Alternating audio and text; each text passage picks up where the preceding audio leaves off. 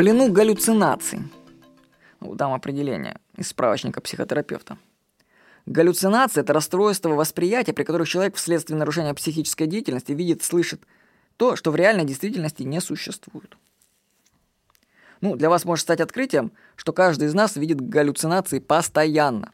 Особенно четко это проявляется тогда, когда мы как бы читаем в кавычках мысли других людей. Вот я приведу случай из одного тренинга, на котором я был. Участникам дали задание смотреть друг другу в глаза. А после этого упражнения обсуждение. Ну, смотри, кстати, скажу вам, смотреть друг другу в глаза – это сильное упражнение. Вот. И одна девушка говорит, что у нее окаменело лицо в этот момент, и она думала, что все, кто смотрел на нее, считали ее страшной. А ведущий предлагает, а давай мы спросим у тех, кто смотрел, что они чувствовали в этот момент. Ни один из людей, ее окружавших, не сказал, что он увидел страшное лицо.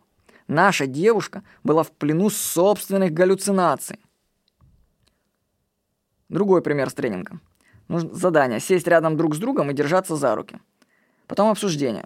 Один парень говорит, что он недоволен очень поведением партнера. Тот, мол, уселся и всем своим видом показывал, какой он крутой, типа, давай, мол, иди ко мне, сам бери меня за руки. А ведущий спрашивает, слушайте, ну давайте мы спросим вашего крутого, как это было с его точки зрения. А он объясняет, что у него на самом деле сильно болит спина, и он не может наклоняться. Поэтому он сел и оперся на спинку и ждал, когда к нему подойдут.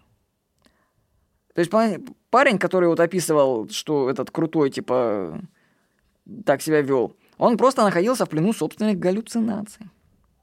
Я скажу так, как только мы делаем выводы за других, то мы начинаем галлюцинировать вот так. Поэтому освободитесь из плена галлюцинаций.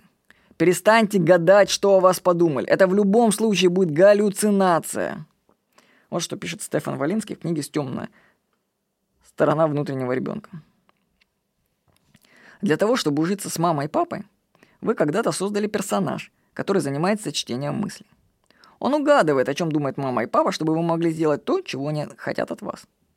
Проблема появляется, когда этот застывший ребенок в вашей голове угадывает, воображает и создает протекст, проекции на тему того, о чем думают и что чувствуют окружающие в настоящее время.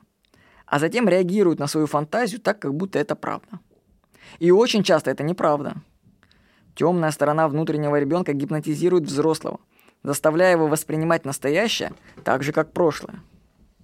Вот что я называю темной стороной. Именно раненый внутренний ребенок порождает иллюзии, непонимания и неадекватные действия по отношению к окружающим. Понимаете? Каждый раз, когда вы вообще думаете, что об вас подумали люди, или пытаетесь читать их мысли, вы находитесь в плену галлюцинаций.